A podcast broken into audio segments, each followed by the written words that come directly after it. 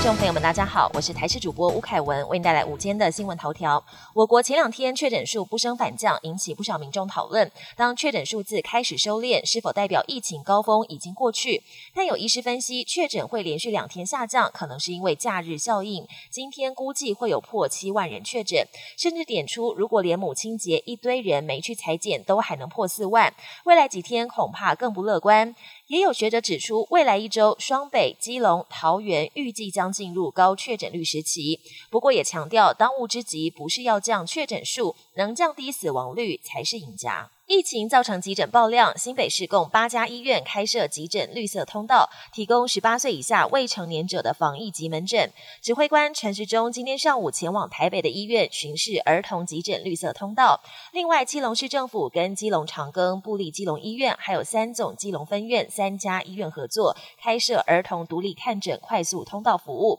除了急诊为二十四小时，提供小儿科医师看诊与给药的服务，让有需求的民众善加运用。确诊居家照护，却差点被同住家人赶出家门。板桥一名妇人六号确诊，必须要在家里居家照护，结果同住的家人却因为担心被他传染，联合要将他赶出家门。无助的他只能拨打里长电话，一边哭一边求救。幸好当时巡守队正在执行勤务，立刻帮他报警，带着警察到确诊妇人家中劝说，同住家人才愿意让他继续住下去。国际焦点：菲律宾下一任总统出炉，前独裁者马可士之子小马可士笃定当选。目前菲律宾全国已经开出九成四的票轨，小马可士以五成八的得票率夺下三千多万票，是第二名的对手罗贝多的两倍之多。悬殊的票数差距也正式宣告，马可士家族魁违三十六年将重返菲律宾总统府。而他的搭档，现在总统杜特地的女儿莎拉，同样拿下三千多万票，笃定当选菲律宾下一任副总统。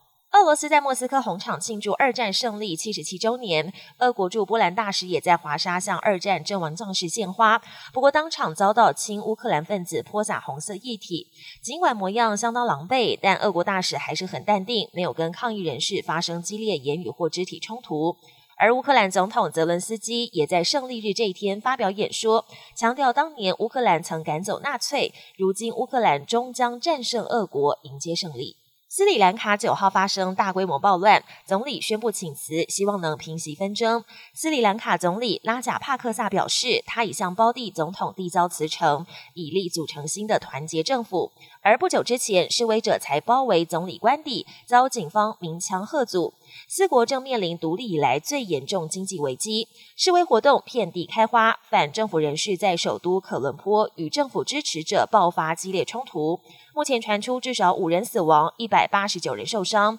还有一名执政党国会议员开枪打死两人，被群众追捕时引弹自尽。